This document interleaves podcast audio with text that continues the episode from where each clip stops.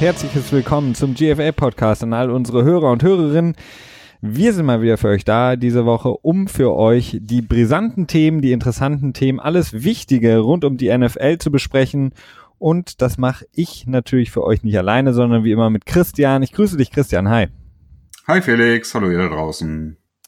Genau, äh, wir wollen heute mal wieder, so wie ihr das gewohnt seid, euch auf den Stand der Dinge bringen in der NFL. Wir haben einige Sachen, die doch ähm, erstaunlicherweise jetzt hochgeploppt sind, die uns so ein paar Topics geben, über die wir reden können, in der doch eigentlich recht ruhigen Zeit in der NFL. Und zwar wollen wir das wie immer machen, dass wir erstmal so auf die grundlegenden News gucken in dieser Woche, welche Spieler ähm, ja verletzend äh, verletzt sind momentan, ähm, welche Neuerungen es auch gibt in den anderen Verträgen. Ähm, der eine oder andere Spieler wurde unter Vertrag genommen, da gab es eine Vertragsverlängerung. Und dann haben wir, wie gehabt, im zweiten Teil so ein paar Themen, die so ein bisschen über den Alltag hinausgehen, ähm, um das Ganze nochmal so zu beleuchten, wie also das eine oder andere Thema in der NFL. Und ähm, ja, beziehungsweise Christian, wie geht's dir überhaupt, bevor wir jetzt so direkt äh, sozusagen einsteigen in die Thematik? Vielleicht ein kurzes Update von dir. Ja, mir geht's soweit ganz gut. Äh, ich will mich nicht beklagen. Ähm, Im Moment ist es gerade auch nicht so unglaublich heiß in meiner Dachgeschosswohnung. Das ist äh, etwas angenehmer, weil zwischenzeitlich waren es bei mir letzte Woche so permanent 33 Grad und das ist äh, gerade beim, beim, beim, Wetter angekommen. Ach, stimmt. Das, wolltest du ja nicht mehr, ne? Nee, wollte ich eigentlich. Nee, okay, dann. Deswegen habe ich gefragt, wie es dir geht. Ich habe nicht gefragt, wie das Wetter ist, weil ich gehe mal davon aus, ja. dass es gut ist. Nee, aber das, das schlägt sich ja auch mein Befinden wieder. Und gerade wenn man dann beim Podcast eine, eine Stunde irgendwie konstant äh, vorm Laptop sitzt und es dann so warm ist, dann wird das irgendwann ein bisschen unangenehm. Ja, klar. Wasserkühlung wäre gut oder sowas, ne? Oh ja, auf jeden Fall. Das wäre was. Ähm, ich habe das mal gesehen. Ich glaube, da wurde in so einen Bierkasten PC reingebohrt mit extra ja. Kühlung. Ja, solche Sachen kenne ich auch noch aus meiner aktiven Nerd-Zeit. okay, dann wollen wir mal deine aktive Zeit hinter dir lassen und eher in die inaktive Zeit gehen. Und zwar sprechen wir über die, ähm, ja, die größeren ähm, Hot Topics aus der Liga, aus der NFL. Fangen wir an mit, äh, ja, einem Spieler, den ich sehr gerne mag, über den, da freue ich mich sehr, dass er einen neuen Verein gefunden hat, einen guten Verein, und zwar Brandon Marshall, ehemals ähm, bei den Broncos, bei den Jets, äh, bei den Giants und äh, jetzt hat er eben ein neues Zuhause gefunden, etwas weiter weg an der Westküste in Seattle, bei den Seattle Seahawks, äh, die ja äh, jetzt auf jeden Fall ein Need ähm, gestopft haben, nachdem sie auch Jimmy Graham verloren haben, haben sie jetzt mit Brandon Marshall auf jeden Fall einen großen, wie man so schön sagt, Big Body Receiver, der ähm, so ein klassischer Possession Receiver auch ist, durch seine Größe in der Red Zone extrem gefährlich sein kann, wenn man ihn richtig einsetzt und äh, eigentlich ein sehr gutes ähm, Duo bilden kann mit Doug Baldwin, der ja eher der, ja, ich, ich will ihn nicht unbedingt nur Slot Receiver nennen, aber vom, von der Art, von der Physis her ähm, natürlich ein ganz anderer Charakter ist als Brandon Marshall. Ja, in der Tat. Ähm, ja, Brandon Marshall hat ja für einiges an Furore gesorgt in den letzten Jahren. Äh, vornehmlich nicht unbedingt durch seine Production on Field, nachdem er in 2015 einen Career Year hatte, wie es immer so schön heißt, bei den Jets, als er da in seinem ersten Jahr war. Hat das in 2016 ja schon wieder relativ abgenommen. Äh, da kam er nur auf drei Touchdowns, im Jahr davor 14. Also, hm, gut. Und die Yards per Game hat er auch von knapp 100 auf äh, gut 50 reduziert. Also da ist schon ein relativer Abfall gewesen. Und dann letztes Jahr, als er bei den Giants unter Vertrag war, hat er auch nur fünf Spiele gespielt und sich dann verletzt. Ich glaube, den Fuß gebrochen, wenn ich das richtig in Erinnerung habe. Ja.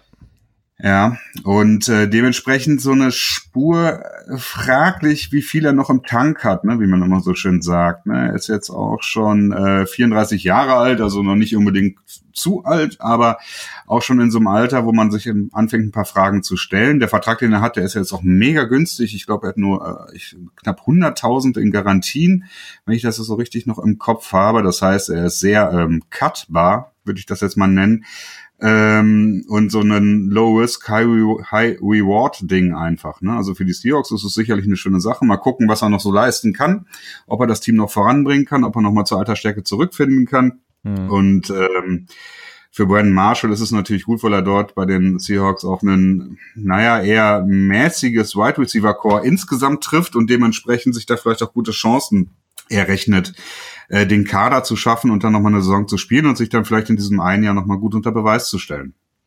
Ja, definitiv. Also ganz im Gegensatz zu ähm, ja, Des Bryant, äh, Entschuldigung für den Hänger, der ja noch, wie gesagt, nicht unter Vertrag ist, äh, wo es jetzt relativ klar ist, dass das noch dauern wird, spätestens bis dann die Camps richtig in Gange sind, bis Brandon Marshall vielleicht auch erst zu Beginn der Saison einen neuen Vertrag bekommt von einem Team, ist es eine, ach, Entschuldigung, Des Bryant, ist genau. bei Brandon Marshall jetzt in dem Moment ganz anders, denn er ist für deutlich, deutlich, deutlich weniger, so wie du es angesprochen hast, eben bereit, den, diesen Einjahresdeal zu machen.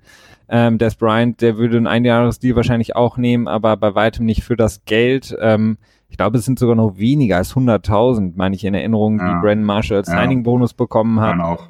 Ähm, und ähm, auch das Dead Cap Value ist extrem niedrig. Also das ist wirklich so ein, so ein, ja, für die, für die Seahawks ein absoluter Gewinn, wenn man so will. Also die bekommen einen Veteran Wide Receiver, den man sich eigentlich immer wünscht.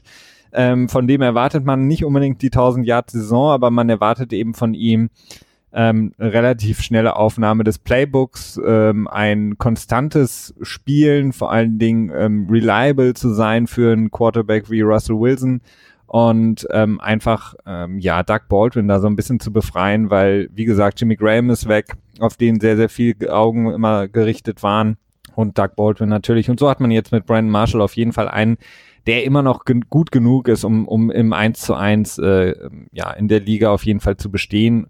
Und ähm, von daher finde ich es eine sehr gute Sache und ich mag Brandon Marshall eigentlich sehr gerne. Ähm, ich, er ist ja ja, auch Media-Typ, also der hat ja seine, ähm, seine eigenen Auftritte schon ähm, bei, wie heißt es nochmal, Inside NFL, die Sendung, glaube ich, bei CBS, wo er unter Vertrag war, in, ähm, da zusammen mit äh, den Konsorten von CBS, den üblichen Verdächtigen.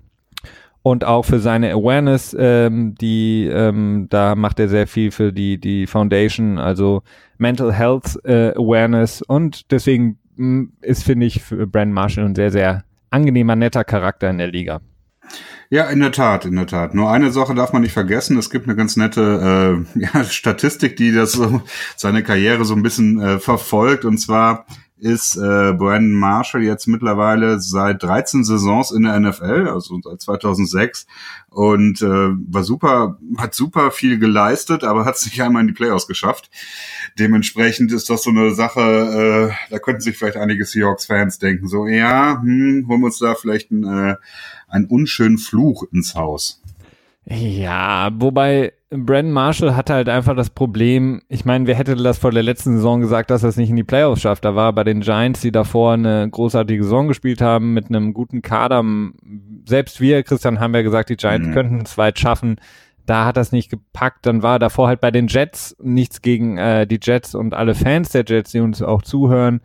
Ähm, aber ja, das ist halt sehr schwierig in der AFC East ähm, in die in die Playoffs zu kommen, wenn man da unterwegs ist. Und davor war er bei Denver. Ähm, nee, davor war er bei Chicago. Stimmt, Chicago und davor bei Denver. Ähm, und zwischendurch nochmal bei Miami. Ja, korrekt, stimmt. Das habe ich ja, ja gar nicht auf dem Schirm gehabt. Ähm, ja, und gut, also da, da wissen wir, da hat er mit, mit Jay Cutler einfach zu, zu viel zusammengespielt in, in äh, sowohl äh, Dings als auch in Chicago. Von daher liegt vielleicht auch eher daran. Also, um, beziehungsweise, wenn man die Liste aufmacht, all der Spieler, die es nie in die Playoffs geschafft haben, da wundert man sich ähm, über den einen oder anderen Namen. Ja, das stimmt wohl, da hast du recht. Ähm, auch ähm, in diese Vertragsgeschichte äh, zählt auf jeden Fall Bobby McCain, äh, Corner der Miami Dolphins. Er hat einen neuen Vertrag bekommen. Die Dolphins, die jetzt ein bisschen Kohle haben, nachdem sie ein bisschen aufgeräumt haben, den Kader, Leute wie den Dominican Sue von der Payroll genommen haben. Ähm, der hat einen Vierjahresvertrag bekommen, ganz ähm, klassischen Vierjahres 27 Millionen Vertrag äh, mit 13 Millionen garantiert ähm, und ist damit, das meine ich, wenn ich das richtig äh, in Erinnerung habe, der bestbezahlte Slot Corner in der Liga. Ähm, ja, ist okay, ist auf jeden Fall die, die, die Dolphins haben natürlich jetzt in der Defense ein bisschen ein paar Baustellen, deswegen äh, vielleicht auch ein bisschen überbezahlt, aber auf jeden Fall ein sehr, sehr guter Slot Corner, das kann man, kann man nicht anders sagen. Ja, also ganz genau weiß man das bei dem Vertrag noch nicht. Die Daten sind noch nicht so richtig raus. Wir sind jetzt im Moment noch an dem Punkt, wo dieses äh, Initial Reporting ist, wo dann immer die Garantien rausgehauen werden und am Ende stellt sich raus, dass irgendwie ein Drittel der Garantie irgendwie nicht so wirklich garantiert ist, sondern nur so halb garantiert ist und dementsprechend eigentlich relativ wertlos ist, weil sie zum Beispiel nur für Injuries gelten. aber nicht für, ähm, für Skill quasi. Dementsprechend muss man dann noch ein bisschen vorsichtig sein. Ähm, insgesamt eine Vierjahresverlängerung, auch was ich mir noch nicht rausgefunden habe. Bei Over the Cap sind die Daten nämlich auch noch gar nicht drin. Äh, 27,5 Millionen ist die Frage, ob ähm, ja, das wird dann ja zu den zwei Millionen, die er in diesem Jahr verdient, draufgerechnet und dementsprechend ist es ja dann nicht ein Vierjahresvertrag über 27 Millionen, sondern ein Fünfjahresvertrag über 29 Millionen. Dementsprechend äh, auch nicht so ganz akkurat dann, aber ja, erstmal sicherlich ein gutes Signing. Äh, es wirkt auf jeden Fall so. Bobby McCain hat sich äh, in seinem letzten Rookie-Jahr relativ gut gezeigt und ähm, mal schauen, wie er sich, ob er das halten kann und dann vor allen Dingen am Ende, wie äh, sicher der Vertrag auch ist und wie schnell die Dolphins da unter Umständen wieder raus können. Jetzt hast du erstmal innerhalb von einer Minute alles äh, zugrunde geredet, was ich vorher gesagt habe, Christian. Danke dafür. ja, ich habe. Ich meine, wir, wir können uns nur an den, an den Initial Reports halten und ja, du hast recht, das kann sich nochmal ändern, aber es ist jetzt nicht so häufig, dass das dann äh, so extrem abweicht. Also ich meine, die Reports sind mittlerweile relativ gut. Also okay, vielleicht sind die 13 Millionen garantiert. Ähm, gut, wir müssen davon ausgehen, dass da ziemlich viel Injury-related äh, Dinge drin sind, aber äh, insgesamt ist es ein nettes Value, sage ich mal so, für, ja. äh, für, den, äh, für den Slot Corner. Äh, ja, ein Slot Corner, der ja die, die Position, die er in den letzten Jahren an extrem an Bedeutung und Wert ja, bekommen hat für jedes Team. Eigentlich hat jedes Team momentan äh, ja fast schon einen wirklich designierten Slot Corner. Ähm, einfach um, um die neue Form der, der Offensivabteilung, die wir in der NFL erleben, irgendwie auffangen zu können. Und Bobby McCain, wie du sagst, ist auf jeden Fall ein guter Deal. Das denke ich auch. Ähm, dann gibt es eine schöne Story, also beziehungsweise jetzt, ich, ich erzähle erstmal und dann kannst du das gerne wieder, äh, weil ich weiß, dass du da wieder um die Ecke kommen wirst und das wieder ein bisschen äh, versuchen wir es klein zu reden. Eine schöne Story, ähm, eher sicher, alle erinnern sich oder die meisten vielleicht noch an diese schreckliche Verletzung von Zach Miller, dem Teil der Chicago Bears, der ähm, ja dann notoperiert werden musste, nachdem er diesen, also für alle, die es nicht sehen können, schaut es euch am besten auch nicht nochmal an. Ähm, nachdem er quasi auf dem Feld das Bein so unglücklich verdreht hatte, wurde er direkt ins Krankenhaus gebracht, wurde notoperiert. Die Notoperation war auch nötig, denn er hätte sonst sein Bein verlieren können, aufgrund dessen, dass da eben Arterien ähm, abgeklemmt waren etc. Und äh, ja, man kann relativ sicher davon ausgehen, dass Zach Miller kein Football mehr spielen kann in seiner Karriere. Er ist selber jetzt unrestricted free agent, das heißt im Grunde genommen arbeitslos gewesen. Und die Bears haben ihm jetzt einen Einjahresvertrag gegeben, ein Einjahresdeal, den er dann auch unterschreiben wird. Und ähm, dieser Deal sieht ähm, folgende Summen vor. Und zwar 790.000 Dollar bekommt er, wenn er in dieser Saison nochmal spielt. Ich weiß nicht, wie viel, welche ähm, Regelungen es da gibt. Ähm, aber er bekommt auf jeden Fall 458.000 Dollar, wenn er nicht mehr spielt.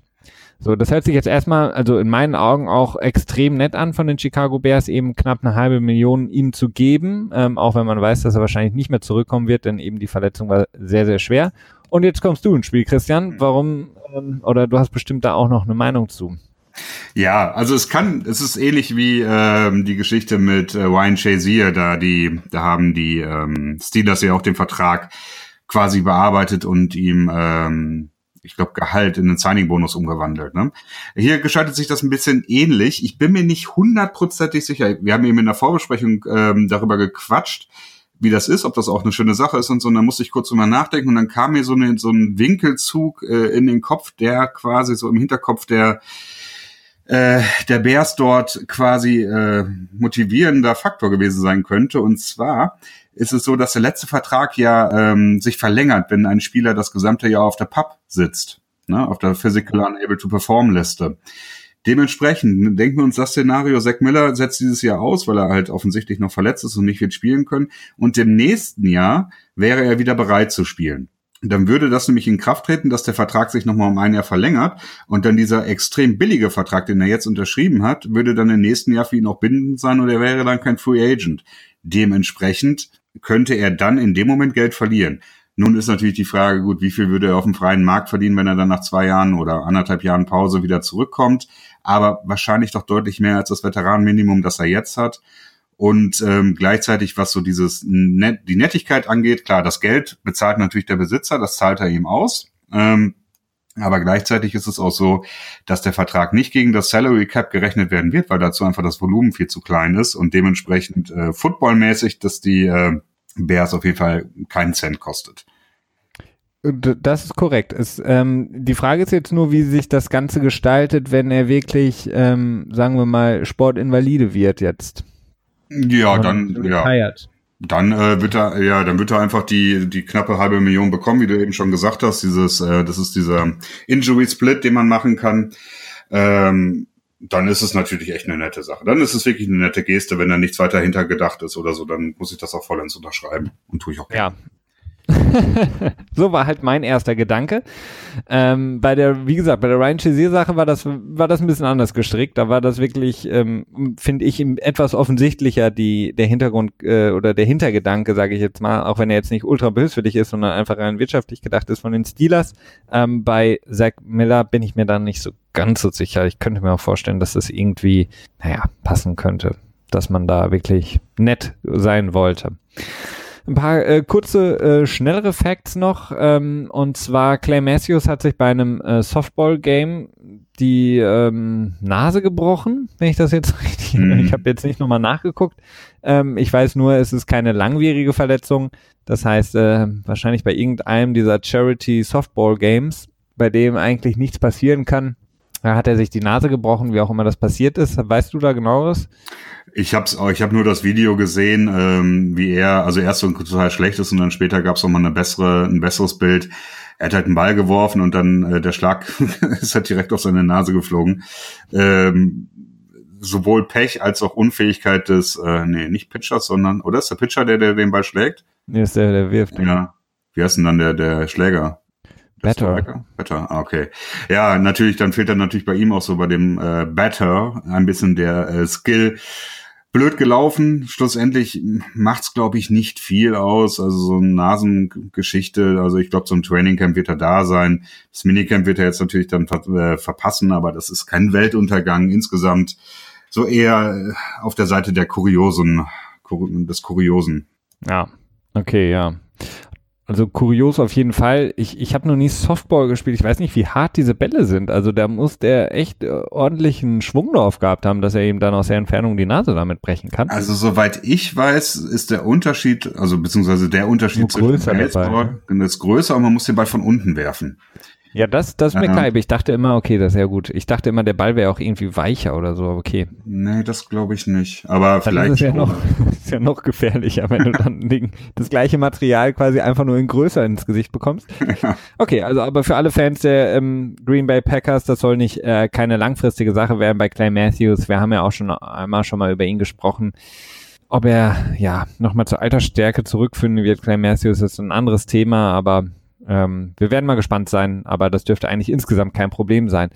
Ähm, dann gibt es noch eine News, die wir auf jeden Fall noch mal kurz besprechen sollten, Christian, und zwar Pat Shermer, der neue Head Coach der New York Giants, der versucht im Beck Apple das Ruder rumzureißen und Big Blue wieder an die Spitze zu führen in der NFC East hat sich jetzt auch nochmal ähm, ausgesprochen für Odell Beckham in, ja, hat gesagt, dass er einfach ein toller Typ ist, super Teammate etc. pp. und dass er ihn auch wirklich bei voller Stärke auch jetzt nach seiner Verletzung zurück erwartet und vor allen Dingen, dass Odell Beckham im ganzen Vertragspoker wohl sich sehr professionell auch verhält und auch zurückkommen wird zum Team und nicht irgendwie aussetzen wird oder ähnliches. Mhm. Davon geht er aus. Ähm, ich habe dann noch andere Sachen gelesen vor ein paar Tagen ähm, als eben, ja, General Manager beziehungsweise aus dem Front Office der Giants eher so ein ähm, paar Stimmen, die eben gesagt hat, man ist sehr, sehr nah dran an einem neuen Deal für Odell Beckham, der ja das Ziel hat, bestbezahlter Spieler überhaupt zu werden.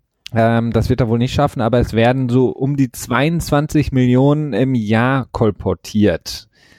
Zumindest dann in einem der Vertragsjahre. Also 22 Millionen ähm, hältst du das für realistisch? Weil damit wäre er natürlich jetzt nicht in der, in der ähm, ganz oben an der Spitze der NFL-Spieler angekommen, aber würde absolut die Bank brechen, was ja jede Nicht-Quarterbacks-Position äh, angeht. Ähm, ja, also ich halte das tatsächlich für nicht unglaublich unrealistisch, dadurch, dass ähm, Odell Beckham ja sehr laut immer seine Missgunst quasi um seinen Vertrag ähm, kundgetan hat und dementsprechend dann natürlich auch einen gewissen Druck aufbaut. Gleichzeitig haben die Giants äh, so meines Erachtens, äh, wenn ich das jetzt aus, aus General Manager Sicht betrachten würde, wenn ich jetzt mich mehr quasi in die Schuhe von Dave Gettleman bewegen würde, ähm, auch eine Notwendigkeit, ihn dringend zu halten, weil der Erfolg sportlich blieb halt einfach seit 2011 mehr oder weniger aus. Es gab kurze Höhenflüge, aber insgesamt war da nicht so viel. Eli Manning ist, ähm, naja, sagen wir mal zumindest, er ist relativ alt, also da wird es wahrscheinlich auch nicht ewig weitergehen. Äh, über seine Qualität möchte ich jetzt nicht unbedingt nochmal etwas sagen. Und dementsprechend ist es nötig, dass du halt so einen anderen Spieler hast, dem man so in dem das Gesicht des Franchises quasi wird, ne? Und so ein bisschen die ja die Identität des Teams bildet und so. Und deswegen glaube ich schon, dass die Giants durchaus bereit sein könnten, äh, mehr Geld rauszuhauen. 22 Millionen ist eine Menge. Auf der anderen Seite, wenn man sich anschaut, äh, dass Sammy Watkins jetzt 16 Millionen bekommen hat, dann wäre halt dieser Sprung zu den 22 Millionen für Oder Beckham absolut gerechtfertigt. Ne? Gleichzeitig Mike Evans, die Buccaneers freuen sich wahrscheinlich äh, jeden Tag mehr, dass sie äh, ihn so früh unter Vertrag genommen haben und so ein absolutes Schnäppchen äh, mit ihm bekommen haben. Insofern, ja, also 22 Millionen halte ich durchaus für realistisch. Ähm, es könnte aber auch sein, dass es sich halt eben so doch an Antonio Brown mit seinen 17 Millionen im Jahr orientieren wird und man dann noch so eine gewisse Inflationsgeschichte draufhaut und dann so vielleicht doch bei so knapp um die 20 Millionen landen wird. Ja, definitiv. Also alles andere würde auch, glaube ich, nicht, würde nicht klappen wahrscheinlich. Das würde oder Beckham wahrscheinlich auch gar nicht machen, weil der sich dann, weil er, er ist ja auch eine extreme Marke ähm, im Sinne von, was seine eigene ja, Vermarktung angeht. Und da könnte er jetzt natürlich nicht zurückrudern. Also er hat sich da zu weit aus dem Fenster gelehnt, was äh, sein Können angeht, hat er natürlich auch sportlich bewiesen, aber auch sehr viel ähm, ja verbal gemacht und da könnte er jetzt natürlich nicht sagen, okay, dann nehme ich halt eine, sagen wir mal 500.000 mehr als Antonio Brown. Das würde jetzt nicht so viel Sinn machen. Also da muss er natürlich schon ähm, ja so einen relativ splashy Vertrag für sich auch rausholen. Ähm, andere und die Giants wissen das mit Sicherheit und wie du sagst, die Wichtigkeit von Ole Beckham für das Team der Giants ist halt immens. Ähm, nicht zuletzt dadurch, dass eben ähm, ja das Team einfach ja von Odell Beckham einfach sehr, sehr abhängig ist. Und äh, die anderen Receiver sind gut, Ingram auf der, auf der Thailand-Position und Shepard. Aber ja, insgesamt hängen sie sehr an Odell Beckham. Und mit dem Sammy Watkins, äh, die, äh, das wirst du auch nicht los, oder? Träumst du da eigentlich nachts von, dass der 16 Millionen bekommt im Jahr? Also wenn, habe ich eher Albträume, dass äh, Sammy Watkins richtig aufdreht und äh, die Vertragsnummern rechtfertigt irgendwie in den nächsten Jahren und ich dann als total deppert dastehe. Aber so richtig Sorge habe ich da eigentlich nicht drum. Also das ist äh, eigentlich überall, wo man hinschaut und Leute, die sich mit dem Cap auseinandersetzen, sind alle der Meinung, dass das ähm, naja, ein etwas äh, zumindest umstrittener Vertrag ist und ja. Also, ja gut, aber die, die, die, die Chiefs ähm, sind jetzt auch nicht so, finde ich, was so Cap-Management angeht, auch nicht so gut. Also ich meine, äh, Alex Smith rauswerfen, okay, oder vom Hof schicken, äh, dann Sammy Watkins völlig überbezahlen, ähm, dann hatten sie vor allen Dingen Wide Receiver bezahlen sie ja gerne mal ein bisschen zu viel. Mhm. Wie hieß der jetzt noch, der, den sie aus Philly geholt hatten vor zwei Jahren? Ähm, Du meinst nicht Macklin, oder? Doch, Jeremy Macklin, genau. Das der dann irgendwie der erste Jahren, White. Vor zwei Jahren? 2015 hm, hat er, glaube ich, gegen die Patriots auch gespielt. Daran kann ich mich, ja. glaube noch erinnern. Ja. Und das war dann der erste Wide Receiver nach irgendwie gefühlt 23 Jahren, der einen Touchdown gefangen hatte. Also, naja, aber das wieder äh, auch wieder ein anderes Thema, wenn wir uns vielleicht im weiteren Verlauf der Offseason dann mal näher mit den Kansas City Chiefs befassen. Ähm, Vielleicht noch zwei kleine Topics ähm, aus, der, aus dem News-Segment, Christian. Ähm, schließen wir direkt mal an, was Verträge angeht. Und zwar Aaron Rodgers hat da, beziehungsweise ist im Grunde genommen der Quarterback, der als nächstes die ähm, große, dicke Verlängerung bekommen soll, bekommen wird. Ähm, Aaron Rodgers selber ist jetzt auch jemand, der nicht unbedingt mit seiner Meinung hinterm Berg hält. Er hat, ähm, wie gesagt, sich ein bisschen abfällig darüber, ähm, ja, oder war sehr kritisch gegenüber der äh, dass man äh, ihm Jordy Nelson genommen hat. Ähm, jetzt seine Vertragsverlängerung, die im Raum steht, muss natürlich für Aaron Rodgers ähm, die, die neue Benchmark sein auf dem Quarterback-Markt. Er selber ähm, hat jetzt auch, beziehungsweise über seine Agenten etc. verlauten lassen, dass es wichtig ist für ihn, ein Opt-out-Deal zu haben, sprich eine Möglichkeit auch für ihn und nicht so, wie wir es sonst immer haben, für die Teams eher, ähm, aus dem Vertrag rauszukommen, um dann vielleicht nochmal woanders einen neuen Vertrag zu unterzeichnen bei einem anderen Team. Mhm. Ja, das ist interessant. Also ich finde, das ist äh, auch genau das, was er äh, verlangen sollte. Also es ist ähm, für Spieler immer sehr gut, gerade wenn sie auf diesem absoluten Top-Elite-Level sind oder auch nur Elite-Level, äh, ist es eigentlich tendenziell immer gut, kürzere Deals einzugehen und dafür auf einen Gesamtvolumen zu verzichten. Du siehst es jetzt bei Kirk Cousins, der für 84 Millionen für drei Jahre unterschrieben hat. Der hat mit Sicherheit naja, ein, zwei Millionen pro Jahr liegen lassen, dafür, dass alles garantiert ist und der Vertrag halt eben nur drei Jahre läuft. Aaron Rodgers ist jetzt auch unter dem Problem, in dem Problem, er hat 2013 eine Fünf-Jahres-Verlängerung unterschrieben, hat 22 Millionen Average bekommen per Jahr, was damals äh, wahrscheinlich zu dem Zeitpunkt das meiste überhaupt war und mhm. insgesamt in der Zeit ähm, so unter den Top Ten äh, rangiert. Aber er ist halt einfach bis 2019 unter Vertrag, plus 2020, 2021, in denen die Packers ihn äh, mit Leichtigkeit franchisen können. Ne? Äh, dadurch, dass das Cap jetzt so unglaublich aufgewachsen ist, wenn du dann äh, das Franchise Cap zweimal drauf hast, bist du immer noch unter den 30 Millionen, die Kirk Cousins verdient und hast dann halt noch weitere vier Jahre äh, Kontrolle über deinen Quarterback und dann ist Rogers, glaube ich, 38. Ähm, dementsprechend hatte er nicht die, die stärkste Verhandlungsposition, es sei denn, er fängt an, irgendwie äh, mit ich bin unzufrieden zu drohen und dann äh, vielleicht unter Umständen ein Trainingcamp wegzubleiben, auszusitzen und quasi die Hand äh, zu forcieren. Aber generell ist es eine gute Idee von ihm zu sagen, gut, ey, ich möchte einen kurzen Vertrag oder ich möchte Opt-outs haben. Äh, das haben wir jetzt auch mehr oder weniger erstmalig bei Nick Foles gesehen. Das ist zwar kein, kein einseitiges Opt-out, aber er kann im Prinzip im nächsten Jahr sagen, nee, ich möchte nicht mehr bei den Eagles bleiben, ich möchte woanders hin. Ähm, wird so ein bisschen mehr wie in der NBA, habe ich das Gefühl. Ja, ähm, zwei Sachen. Erstmal kurz äh, Nick Foles, äh, du hast es gerade angesprochen, da kommst du noch mal im Sinn. Wir hatten letzte Woche drüber gesprochen, über Nick Foles, der ja angeblich von den Eagles gefragt wurde, ob er nach Cleveland getradet werden möchte. Ähm, die Story war sehr schön inszeniert von den Eagles, aber stimmt nicht. Ähm, Nick Foles wusste von dieser ganzen, von dem ganzen möglichen Trade nichts und hat erst davon erfahren, als das Ganze schon längst vom Tisch war. Ähm, so viel dazu erstmal als kleiner ähm, Background zur letzten Folge von unserem hier vom GFL-Pod. Zu Aaron Rodgers ähm, generell und den großen Verträgen von den Topstars ähm, definitiv. Also ich glaube, ich habe mich auch sehr gefreut über den Kirk Cousins Deal, ähm, eben die die hohen Garantien, die wir auch schon bei den Deals davor gesehen haben, die wurden immer mehr. Auch Jimmy G ähm, und jetzt Aaron Rodgers eben zu sagen, okay, ich will zwei Jahre mein, meinetwegen dafür eben sehr, sehr fair, ähm, dafür eben alles garantiert, Entschuldigung, eben wie bei Kirk Cousins. Und ja, das entwickelt sich eben zu den anderen Sportligen auch hin, was auch relativ logisch ist, denn ähm, die, die Stars gerade die, die Topstars aus den Ligen, die, die vergleichen sich natürlich auch gerne oder beziehungsweise werden natürlich auch gerne verglichen und in der, im, im Profisport zählt neben den Trophäen, die man vielleicht bekommt, die jetzt in einem amerikanischen Sportgeschäft etwas schwieriger zu erreichen sind, natürlich einfach so dein, dein Earning, was du rausholst aus deiner mhm. Karriere.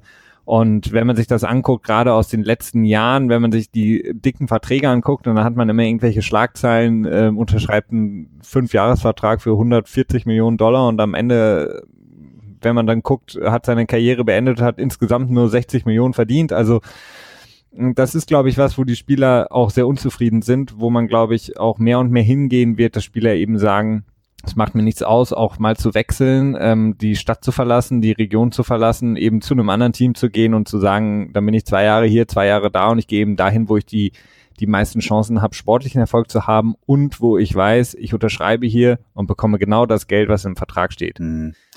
Das ist äh, tatsächlich eine, sehr interessant. Also für die Spieler kann man sich das nur wünschen, dass es immer mehr zu, zu garantierten Verträgen kommen wird.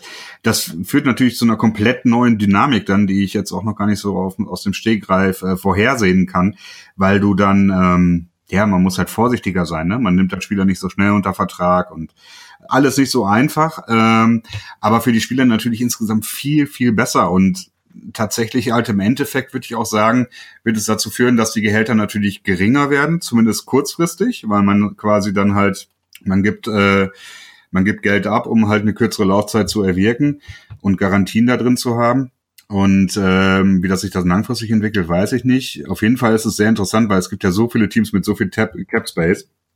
Nächstes Jahr sind die Colts, die die führen mit, äh, ich glaube, 70 Millionen an Cap Space, die sie haben. Also insofern, äh, ja, und es ist noch ein bisschen ja, hin bis zum es, es belebt ja auch es belebt ja auch so ein bisschen das Geschäft, wenn du sagst, dass Spieler eben gucken, okay, dann mache ich eben nur noch den Zweijahresvertrag. Also ich glaube, wir werden wir immer weniger davon sehen, dass Spieler wirklich gedraftet werden und dann eben ihre Karriere da beenden. Mhm. Das haben wir jetzt schon relativ selten und nur bei ganz, ganz wenigen Ausnahmeerscheinungen ähm, auch vor allen Dingen in anderen Sportarten, du hast das Basketball angesprochen, hat man das sehr, sehr selten. Ich meine, guck dir LeBron James an und das ist ja sowas, was ja unglaublich spannend auch ist für so eine Liga, wenn du jetzt jemanden hast wie Aaron Rodgers, der auf den Free Agent Markt kommt. Ich meine, wenn du dir überlegst, was für eine unglaubliche, was für ein unglaublicher Zirkus das schon war um Kirk Cousins und wenn du dann dir vorstellst, Aaron Rodgers kommt auf den Markt und ähm, ähnliches, die hast du halt gesehen bei LeBron James, das tut so einer Liga auch unglaublich gut, weil der absolute Superstar der, der, der Liga das Team wechselt ein mhm. paar Mal innerhalb seiner Karriere und nicht eben gedraftet wird und dann bis zum Ende spielt, um dann vielleicht nochmal äh, sein letztes Jahr schon halb im, im Rollstuhl nochmal für irgendein anderes Team zu spielen. Äh, das ist ja dann irgendwie nicht so interessant. Und, ja, ähm, das, ist, das ist tatsächlich. Also man muss sich auch nur, ja, sag noch. Ja. Ja, stell dir vor, irgendwie Tom Brady hätte nach dem letzten Super Bowl gesagt, ja, hier, Bill Belichick ist voll der blöde Penner, ich will jetzt gehen. Wer nimmt mich? Ich meine, das wäre das, wär das äh, für, für die Liga einfach großartig geworden. Ja, und das wäre auch unheimlich gut, um, ähm, ich würde mal sagen, insgesamt mehr Teams äh, schneller eine Chance geben, sportlich erfolgreich zu sein, ne? Weil halt dieses auch das, ja. mittlerweile ist es ja so, du hast halt einen Franchise-Quarterback, du brauchst einen Franchise-Quarterback und der Franchise-Quarterback ist so lange bei dem Team, wie das Team ihn haben will. Ne? Also es gab ja eigentlich nie äh, ich weiß nicht, ob es irgendwann schon mal in den letzten 15 Jahren noch mal einen Quarterback gab, der quasi äh, gehen musste, weil das Team irgendwie in, in Probleme kam, Capspace-mäßig. Also das ist ja ein absolutes, ähm, ja, nicht existent, ne? Ja, vor allen Dingen auch, weil du, was du gerade eben auch angesprochen hattest, dass die, der, die Entschuldigung, Cap ist unglaublich angewachsen in den letzten Jahren. Äh, du hast unglaublich viele Möglichkeiten, das rumzuschiften, um deinen Franchise Quarterback auch immer zufrieden zu halten. Mhm. Ähm, du kannst immer, immer wieder was umwandeln in, in Signing-Bonus. Du kannst ihn sehr, sehr viel vorbezahlen. Du kannst eben sagen, okay, jetzt machen wir es nochmal fünf Jahre und jetzt kriegst du hier direkt auf die Hand und den Rest verteilen wir irgendwie schön. Dann gibt's jedes Jahr, strukturiert man es wieder neu um. Ähm, es gibt viele, die dann natürlich auch so einen Discount geben. Brady ist ja einer, der, der immer gerne auch mal so einen Discount gegeben hat. Auch Drew Brees ähm, gibt mal, hat in den, bei seinem vorletzten Vertrag auch einen Discount gegeben. Also es ist relativ leicht geworden für NFL-Teams, den Franchise Quarterback, wenn das wirklich einer der Top 5, Top 10 vielleicht sogar Quarterbacks ist, die quasi zu halten, wenn sie einmal mhm. gedraftet wurden. Genau. Ja, und ich denke mal, das ist ein, eine, ein Lösungsansatz für die NFL schlussendlich auch, wie die ähm, Liga noch interessanter bleiben kann. Also man, man kann ja kaum sagen, dass die NFL irgendwie ein Problem hat, in der Offseason genug Nachrichten zu produzieren. Ich glaube, und auch was, was die äh, was die Zuschauer angeht. Ne? Ich glaube, dass die NBA Finals hatten jetzt, das erste Spiel hatte so eine, eine Einschaltquote wie ein äh, normales äh, Sunday Night Game von zwei guten Teams. Ne? Ähm, und auch die Offseason sieht man ja immer wieder, so irgendwelche Coverages, die die Nachrichten dominieren. Ähm, ja, da könnte die NFL auf jeden Fall noch weiter ausbauen dann. Gut, aber man muss auch dazu sagen, dass die NBA Finals sind ähm, relativ langweilig, von daher das ist ungefähr so, als würdest du viermal irgendwie den Super Bowl obwohl, ja, die Super Bowls in letzter Zeit waren irgendwie alle sehr spannend, aber einen relativ uninteressanten Super Bowl viermal hintereinander gucken. Mm, mm. So ungefähr, gefühlt. Aber jetzt ähm, noch ein letztes News-Item, bevor wir rübergehen zu den anderen äh, Themen, die wir noch haben. Christian, die Frage an dich ähm, hier aus Berlin direkt nach Cleveland. Christian, ist Michael Kendricks schon unter Vertrag genommen? ja, kommt davon, wen du fragst, ne? Also offiziell äh, noch nicht. Also ich habe jetzt auch heute nichts gesehen, dass der Vertrag irgendwie ähm, eingetroffen ist, unterschrieben. Und es war ja so ein bisschen merkwürdig, weil Ian Rappaport wohl berichtet hat, dass äh, Cleveland und Kendricks sich einig sind für ungefähr drei Millionen, ein, ein Jahresvertrag. Der letzte Woche entlassene, glaube ich, von äh, den Philadelphia Eagles, oder vor zwei Wochen müsste das gewesen sein, ne? Ja. Und ähm, das auch direkt starten würde und äh, alles ist äh, schön und fein und äh, und dandy. Aber er hat das hat, den, hat das Ganze widerrufen und hat gesagt, nee, das ist nicht nicht wahr und das ist äh, blieb blieb blieb blieb blieb blieb blieb blieb blieb so ungefähr nach dem Motto. Ähm, naja. Könntest du das ausformulieren für uns? ähm, Nein, danke. Ja, es waren, waren die Worte mit Shit. Ne? Also ich weiß nicht, wer den Scheiß gesagt hat. Das ist äh, dieser Scheiß ist Scheiß oder so. Also leider habe ich dir, ich habe halt auch nur die, das Beliebt-Zitat hier. Ich kann es leider nicht ja, Sehr gut. Okay, das reicht mir auch. Alles gut. Okay, ja, aber Michael Kendricks, ähm, gut, die, die Gerüchte nähern sich mehr und mehr, dass er für die Cleveland Browns spielen wird, auch wenn er das vielleicht gar nicht möchte, ähm, so wie er jetzt gerade tut, aber es sieht danach aus, ähm, dass sie da einen neuen Linebacker haben, den sie mit ja, aufs Feld schicken können die Browns, die ja äh, genug Geld auf jeden Fall haben. Ja, und zumindest das Linebacker-Core sieht dann gar nicht mal so schlecht aus mit Collins, Kirksey und Kendricks, ne? Also insofern. Ja, das sah ja auch in den letzten Jahren ja. nicht immer schlecht aus, ne? Die hatten immer gute Linebacker. Ähm, Problem ist halt so das Gesamtkonstrukt, sage ich mal. Ja. Ähm, genau, dann hüpfen wir mal rüber zu unseren, zu, ja, zu NFL-Retrospektive hier ähm, beim GFL-Pod mit den ein oder anderen Themen, die so ein bisschen ähm, kontrovers sind und wir, wenn wir die Sachen jetzt ansprechen und ihr erwartet von uns vielleicht eine definitive Lösung oder eine Meinung, es ist relativ schwer. Das sind zwei Themen, mit denen wir uns auch ein bisschen schwer tun, weil es ähm, hochinteressant ist, aber nicht so wirklich durchschaubar ist und vor allen Dingen natürlich auch von Deutschland hier etwas schwierig ist, das Ganze wirklich zu durchschauen. Fangen wir mit dem ersten an und zwar äh, der gute große Peyton Manning Christian ähm, hat wahrscheinlich gedacht, dass diese Al Jazeera Story, die vor ein paar Jahren, als er bei den Indianapolis Colts sich von seiner Nackenverletzung erholt hat, ähm, mittlerweile vom Tisch sei. Ist sie nicht. Diese Story, die beinhaltete eben, dass die Frau von Peyton Manning zu der Zeit, als ähm, Peyton eben die Rehab besucht hat, von einer Klinik in Amerika oder sogar aus Indianapolis HGH, sprich Wachstumshormone bekommen hat. Also die wurden an Frau Payton, nee, wie heißt sie, Entschuldigung, Frau, Frau Manning, ich habe es vergessen, ähm, geliefert. Und ähm, Peyton Manning hat immer ähm, ja negiert, dass diese Sachen für ihn seien. Wie gesagt, Al Jazeera hat dann auf, ich weiß es auch nicht, falls ihr euch fragt, warum hat Al Jazeera das berichtet, auch das bin ich, da bin ich mir jetzt nicht mehr ganz so sicher. Auf jeden Fall diese HG, HGH ähm, sei nicht für ihn.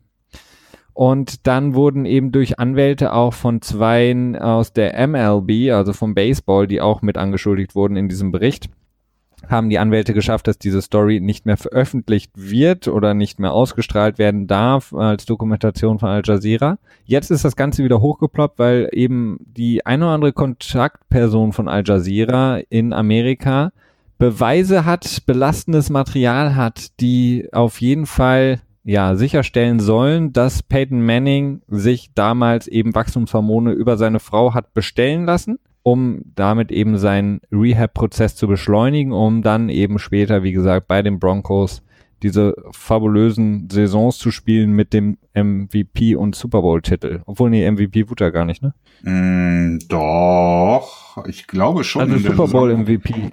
Wo er den Touchdown-Rekord gebrochen hat von Tom Brady, der ja. ist doch bestimmt MVP geworden, oder? Ja, stimmt, aber ich dachte gerade ein Super Bowl-MVP, oder war das ähm, Von Miller? Ich glaube, das war Von Miller, ja, da hast du recht, ja. Ja, okay. Mhm. Also auf jeden Fall, ähm, Christian, die Story ist wieder da. Peyton Manning hat sich gedopt mit Wachstumshormonen. Ja, ganz ehrlich, es wirkt so, ne? Also ich, ich bin da, ich blick da auch nicht so ganz durch. Die Geschichte ist, ähm, so ein bisschen merkwürdig an zwei Stellen. An einer Stelle der die Quelle, die für Al Jazeera quasi die ganze Geschichte äh, ja als Whistleblower mehr oder weniger äh, rausgehauen hat, Charlie Sly, äh, hat das halt alles postuliert und auch irgendwie erzählt, dass, dass die Mannings häufiger, also beide, sowohl Ashley heißt die Frau, glaube ich, wenn ich das jetzt äh, richtig in Erinnerung habe, als auch Peyton Manning waren wohl auch in der in diesem Pharmaunternehmen ansässig oder in dem Labor und haben sich da wohl IVs geben lassen, also ähm, Tröpfe. und Tröpfe ist lustig.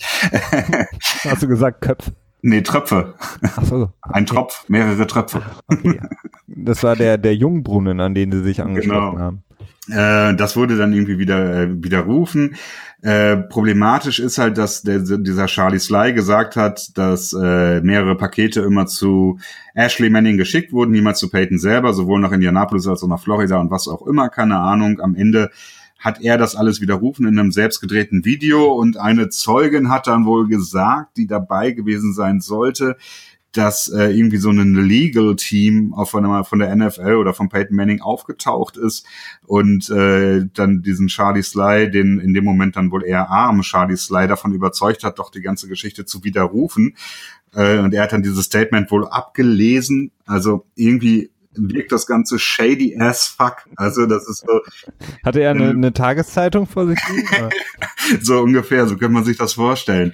Ähm, das ist halt, also ich finde das sehr schwer zu durchschauen. Das Ganze kann natürlich auch so stimmen, wie es jetzt auch von Pro Football Talk, die sind da extrem an Peyton Mannings Seite gesprungen. Das fand ich sehr äh, merkwürdig, weil die doch sonst ganz gerne so ein bisschen äh, Contrarian sind und da so gerne mal so ein bisschen äh, Sand aufwirbeln. Aber in dem Moment haben sie sich komplett hinter Peyton Manning gestellt. Ähm, ich weiß nicht so genau, was ich aus der Sache machen soll. Äh, also für mich kommen da momentan zwei Sachen zusammen. Auf der einen Seite die, die Berichte, beziehungsweise ja doch Berichte denn aus der Klinik, aus der eben dieses Wachstum, was ist los? Wachstumshormon geliefert wurde an, äh, sage ich mal, Familie Manning. Ähm, da gibt es wohl einen Mitarbeiter, der das auch bezeugen kann, dass er auch, äh, oder beziehungsweise er hatte Kenntnis davon, dass die Sachen für Peyton Manning bestimmt sind, aufgrund von Dosierung etc. pp., ähm, aber an die Frau adressiert wurden. Das sagt zumindest der Bericht und der Herr Slay. Ähm, dann der Fakt, dass Al Jazeera das Ganze aufgegriffen hat, kann natürlich auch einfach dafür sprechen, dass die amerikanischen Medien den amerikanischen Helden Peyton Manning hier nicht in Misskredit führen wollten mhm. und die Baseballspieler, denn wir haben ja diese riesen Steroid-Skandale in der MLB mhm. ähm, gehabt, äh, unglaublich schädigend für die Liga, unglaublich ähm, schädigend für die ganzen Topstars, für die Firmen, die dahinter stehen die natürlich Sponsorenverträge haben mit dem guten Alex äh, Rodriguez etc. pp. Das heißt, eine Zeitung aus Amerika möchte sich damit nicht unbedingt die Hände schmutzig machen. Und äh, wenn man ganz ketzerisch ist, kann man sagen, das erinnert so ein bisschen auch diese, ich sag mal in Anführungsstriche, Einschüchterung von dem Herrn Slay ähm, an die ganze Lance Armstrong Sache. Und damit würde ich nicht sagen, dass Peyton Manning Lance Armstrong ist, etc. pp. Aber ähm, relativ deutliche Hinweise, dass er relativ deutlich betrogen hat ähm, und die Quelle dann auf einmal irgendwann sagt, ach so, ich ziehe alles zurück, ähm, wirkt relativ schwierig und da gibt es die ein oder andere Kontroverse und bei bei Armstrong war es ja auch nicht immer nur der böse Armstrong, sondern eben auch die Firmen im Hintergrund wie Oakley etc. pp, die millionenschwere Verträge mit ihm hatten, die eben Leute ähm, davon überzeugt haben, doch vielleicht besser das wieder zurückzuziehen, den Artikel, weil es ja eigentlich auch besser für uns alle ist. Und äh, das wirkt so ein bisschen an dieser Story so ein bisschen, ja, unschön, sage ich. Ja. ja, wir rücken uns den Alu-Kopf, äh, den Alu-Helm äh, oder den Aluhut wieder so ein bisschen zurecht hier und denken ein bisschen weiter drüber nach. Ähm, das ist tatsächlich, ja, es ist halt echt shady as fuck. Also das ist, ähm, ja, und sowas sieht man halt häufiger. Ich habe gerade auch noch mal versucht, ein bisschen nachzugoogeln mit HGH, weil ich hatte in Erinnerung, dass das so eine Spur kontrovers war.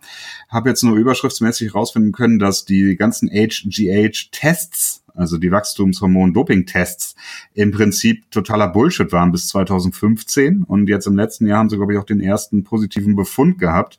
Also ich glaube, HGH wurde lange nicht, äh, nicht wirklich getestet in der NFL. Das wurde dann mehr oder weniger als, als äh, erlaubtes Dopingmittel so mit einem Augenzwinkern zugelassen. Und während ich weiter recherchiert habe, bin ich natürlich wieder auf eine Paywall gestoßen. Also die verfolgen mich im Moment auch. Okay, also äh, kleiner Spendenaufruf für Christian an der Stelle, damit er die Payrolls umgehen kann. Ach, die ganzen ja, 15, 15, Seiten kann ich nicht alle bezahlen. Das ist äh nicht so gut nachweisen kann, liegt halt einfach daran, dass wir in der NFL kein, kein wirklich stringentes Doping-System haben. Ähm, Anti-Doping-System. Anti-Doping, Entschuldigung. Wir haben ein stringentes Doping-System, aber kein Anti-Doping-System. Nein, aber dafür braucht man eben sowas wie in anderen Ligen oder Sportarten hat man eben sowas wie einen biologischen Pass. Da sieht man eben auf einmal Unstimmigkeiten in deinem Hormonhaushalt, in deiner dein ja, Bluthaushalt etc. pp. würden dann da auffallen, weil man das eben einfach abgleichen kann mit einem äh, deinem normalen Standard, sage ich mal. Und das haben wir in der NFL nicht. Deswegen ist es halt sehr, sehr schwierig, bei jemandem wie Peyton Manning dann ähm, Wachstumshormone nachzuweisen. Ja, komische Geschichte. Aber komische im Endeffekt Geschichte. mittlerweile auch so eine Spur, eine Spur irrelevant geworden, würde ich mal sagen, weil äh, da wird, glaube ich, nichts mehr rauskommen, weil hast du das eben gerade auch gesagt, dass dass halt äh, die das Interesse von den ähm, von den großen äh, Football Coverage Instituten, journalistischen Instituten da sehr gering ist mittlerweile, weil man denkt sich ja gut, was hat man davon, naja, wenn man jetzt was gering. macht? Es war immer gering, weil die äh, es ist einfach immer so, dass die absoluten Topstars jeder Sportart werden einfach um ein Vielfaches mehr geschützt von der Liga selber, weil sie sind ein Aushängeschild von der Liga, mit der die Liga Millionen macht und sie werden geschützt von ähm, den Sponsoren, die das Ganze auch noch ähm, ja, sponsern, also Geld reinpumpen ja. in die Person selber, ja. in die Liga und mit der Person als Aushängeschild sehr, sehr viel Geld machen und ähm, da natürlich einen unglaublichen Druck ausüben können. Also wenn ich mir jetzt vorstellen würde, jetzt mal ganz, ganz äh, einfach gesprochen, Tom ich habe eine Tageszeitung. Aus dem Ball rauslassen. ja, aber ich habe eine Tageszeitung, was ist ich, und ich habe jetzt irgendeine krasse Story über äh, jetzt hätte ich fast Miroslav Klose gesagt.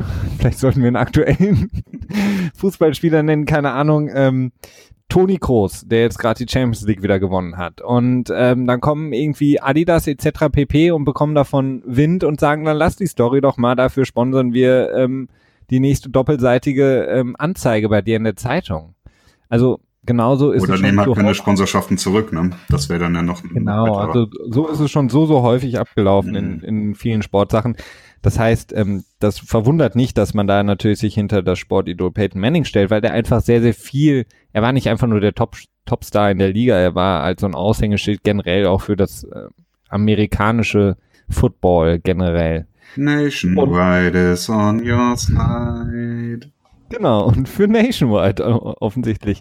Aber ähm, ganz egal ist es nicht, weil der ein oder andere Cam Newton da draußen vielleicht doch ein bisschen traurig ist, wenn er sich denkt, so okay, hätten die Broncos damals vielleicht nicht Peyton Manning bekommen, wenn er sich mit den Wachstumshormonen nicht hätte mhm. zurückbringen können ins Spiel. Vielleicht hätten sie nicht den Quarterback gefunden, der mich dann im Super Bowl schlägt. Mhm.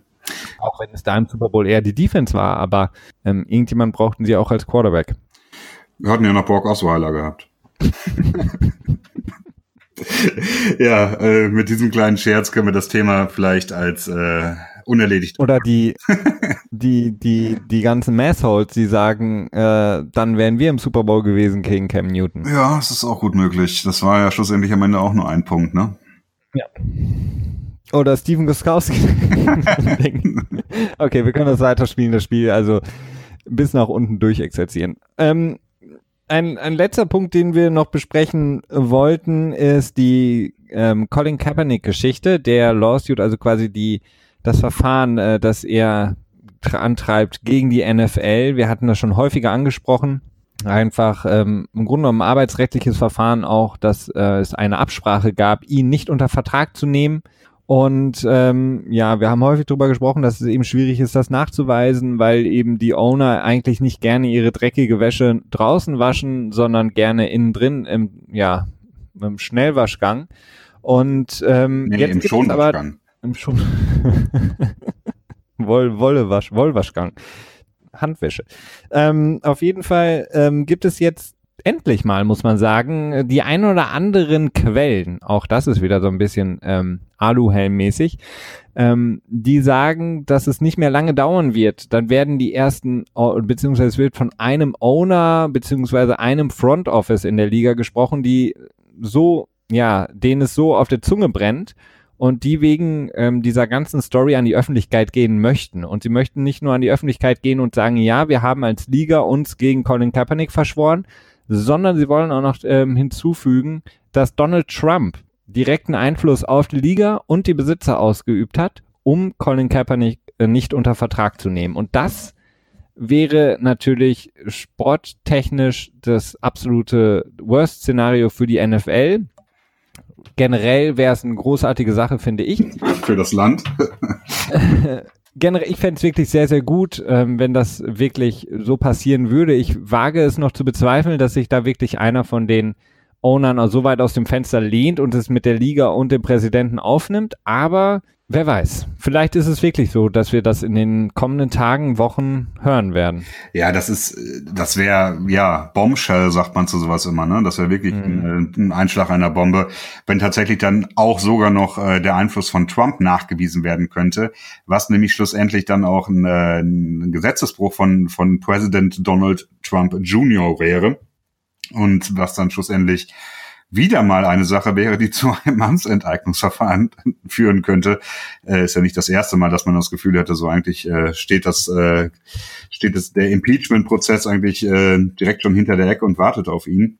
Aber jetzt mal abgesehen davon, dass Trump das vielleicht, dass das vielleicht nicht nachgewiesen werden kann, die Sache, wenn jetzt einfach dieser Collusion Case, wenn der jetzt neue Munition bekommen würde, das ist natürlich auch ein Riesendring. Gerade in Anbetracht der Tatsache, dass wir jetzt gerade diese Anthem Policy hatten, die ja nun auch von den Spielern ich glaube, ganz anders aufgenommen wurde, als die Besitzer es erwartet hatten. Die haben, glaube ich, eher gedacht, so ja, im Prinzip ist ja alles so wie vorher, nur dass es jetzt geregelt ist und die Spieler haben gesagt, so Arschlecken, nein, wir sind damit überhaupt nicht zufrieden.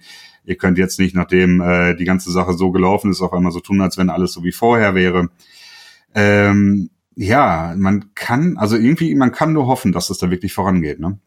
Ja, und wäre das nicht, wäre das nicht toll, würde die, äh, nein, das ist vielleicht ein bisschen übertrieben, aber wäre die Welt nicht auf einmal wieder ein so viel schönere, schönerer Ort, wenn Colin Kaepernick es wirklich schaffen würde, Donald Trump zum ja, äh, Sturz zu bringen, also ihn wirklich ja. zu stürzen. Ja. Wenn Colin Kaepernick es schaffen würde, Donald Trump zu stürzen, das würde so viele Sachen wieder gerade rücken, ja. äh, die kaputt gegangen sind in den letzten Jahren. Und das kann man ihm wirklich nur wünschen. Also wie gesagt, dieser Report ähm, klang relativ sicher, aber wie gesagt, leider alles nur anonym, dass eben, wie gesagt, einer der ganz hohen Tiere aus der NFL, von welchem Team, auch das weiß man leider nicht, an die Öffentlichkeit gehen möchte, um Colin Kaepernick und ja auch mittlerweile Reed zu unterstützen.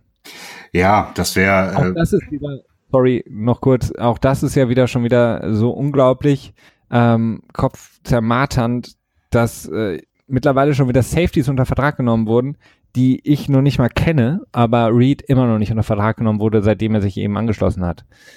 Ja, auch bei Reed, eben das noch kurz am Rande, habe ich jetzt auch wieder so ein paar äh, Berichte gehört, die dann in die Richtung gehen, wie bei Kaepernick, als das anfing, dass er ja zum Ende seiner Karriere bei den 49ers auch nicht mehr so gut war, dass er an Qualität verloren hat und dass es daran liegen könnte, dass er noch nicht unter Vertrag ist, gepaart mit dem schwachen Safety-Markt das entwickelt sich schon wieder so ein bisschen in die Richtung wie die Geschichte mit Kaepernick selber, finde ich auch sehr fragwürdig. Ähm, gleichzeitig, tja, ich finde das sehr interessant, wer das wohl sein könnte, ne? Aber das ist echt schwer zu sagen, ob das Philadelphia Eagles sind mit Lowry oder die 49ers vielleicht selber oder ich habe keine Ahnung, jetzt vielleicht ähm, MMMM, die, die Carolina Panthers, aber nee, das ist, das wäre zu frisch alles, ne? Ja, ich glaube, der, ähm, der möchte sich nicht direkt in die Nesseln setzen. Ja, das wäre das wär ein krasser, krasser Coup, ne? Team gekauft und dann, ja. dann äh, führt er die NFL vor den Abgrund. also, was interessant sein wird, ob es eins der Teams ist, habe ich mich gefragt, die ihn quasi schon mal eingeladen hatten, weil ich würde jetzt sagen, so meinetwegen ein Team wie die Seahawks mhm. von ihrem Owner her würden passen. Vielleicht auch Baltimore, aber ja. das sind ja auch alles Teams, die selber die Chance gehabt hätten, aktiv dagegen vorzugehen, weil sie ihn ja auch schon eingeladen hatten. Ja, ähm, ich, das wäre dann so die Frage, wie das mit dem General Manager. Ich meine, bei den Seahawks glaube ich, dass er, obwohl ich könnte mir das schon vorstellen, der Besitzer des Seahawks ist ja auch eher links zu verorten, beziehungsweise blau zu verorten. Ähm, links ist das mit europäischen Maßstäben. zu verorten, so ja. äh, Milliarden gemacht mit Microsoft ist jetzt nicht so eine Wohltätigkeitsorganisation. Ne? Nee, aber zumindest gibt es, äh, gibt es sehr blaue Einflüsse, also demokratische Einflüsse äh, bei den Seahawks und ähm, Ach ja, es ist echt sehr spannend. Ne? Das ist so diese, diese Metaebene in der NFL, die uns beide ja auch einfach schon Ewigkeiten äh, fasziniert und die uns auch zum großen Teil hier diesen Podcast machen lässt. Das ist korrekt. Also wie gesagt, ähm, vielleicht können wir hoffentlich in absehbarer Zeit dieses Thema hier nochmal aufgreifen beim GFL-Pod. Ansonsten würde ich von meiner Seite die heutige Episode ähm, schließen, Christian. Es sei denn, du möchtest uns noch ein kleines Bonbon mit auf den Weg geben ja. für die restliche Woche. Ich hätte noch ein kurzes äh, Aluhelm-Thema. und zwar die Geschichte mit Denver, mit, äh, mit der Frau, wie hieß sie nochmal? Bowlen Wallace und du hattest den Vornamen, glaube ich, ne? Ähm, ja, Ketlin? Nee, ich habe es mir jetzt leider nicht mehr aufgeschrieben. Ich habe nur ihren Nachnamen aufgeschrieben. Ja, das ist auch eine, auch eine relativ komische Geschichte hat sich da entwickelt. Ich habe da auch nicht so ganz durchgeblickt. Ähm, auf jeden Fall ging es darum, dass der Besitzer der, der Broncos ähm, unter Alzheimer leidet und dann quasi die Leitung des Teams abgegeben hat und für seine sechs Kinder, habe ich das richtig in Erinnerung? Ich glaube, für seine sechs Kinder äh, Kriterien erstellt hat. Und das Kind, das dann die besten Kriterien erfüllt, kann dann das Team quasi übernehmen. Und dann Frau Bolan Wallace hat dann irgendwann wohl mal sich geäußert und gesagt, dass sie ganz gerne das Team übernehmen würde. Und ähm, tja, ich weiß auch nicht so genau, da ist dann so eine kleine Posse drumherum entstanden. Äh, John Elway hat sich dann auch zu Wort gemeldet und gesagt, dass äh, die jetzige Führung super ist und er da keinen Bedarf sieht. Und ähm, dann gab es auch direkt den nächsten Tweet vom, äh, ich weiß nicht mehr genau von wem, dass äh, erwartet wird, wenn die Denver Broncos verkauft werden, dass es zu einem absoluten Rekordpreis passieren wird. Ist ja auch nachvollziehbar. Jetzt ist ja das, das äh, Wettgesetz in den USA durch. Das treibt jeden Club bestimmt nochmal den Wert um 20 Prozent nach oben, denke ich mal. Und dann sind die Broncos ja auch äh, ein Team mit noch ein bisschen mehr Geschichte, als es die Carolina Panthers äh, haben. Oder ein bisschen bessere Fanbase und auch, glaube ich, auch ein besserer Markt in, äh, in Colorado. Ja, Colorado. Ja. Und ähm, naja, da hat sich so einiges entwickelt. Etwas, äh, ja, etwas ja, das ist so konfus alles. Sorry. Das ist natürlich wieder der, der, der, das, das klassische, was wir jetzt in der Liga haben, wie der in der NFL oder man kann sie auch ähm, genauso in die, ähm, in den, in die Bundesliga oder den europäischen Football, äh, Football sag ich schon, Fußball klonen. Ähm, wäre jetzt der Sohn oder so aufgetaucht, also irgendein männlicher Nachfahre, dann wäre das alles kein Problem gewesen. Man hätte gesagt, oh, großartig, das äh, Team bleibt in Familienhand. Ähm, aber dadurch, dass es jetzt eine Frau ist, ist es jetzt ein Problem. Ähm, dann wird eben gesagt, oh, das geht aber, hm, ist aber schwierig und so weiter und so fort. Und John Elway sagt sowas wie, nee, ist doch alles gut, brauchen wir gar nicht.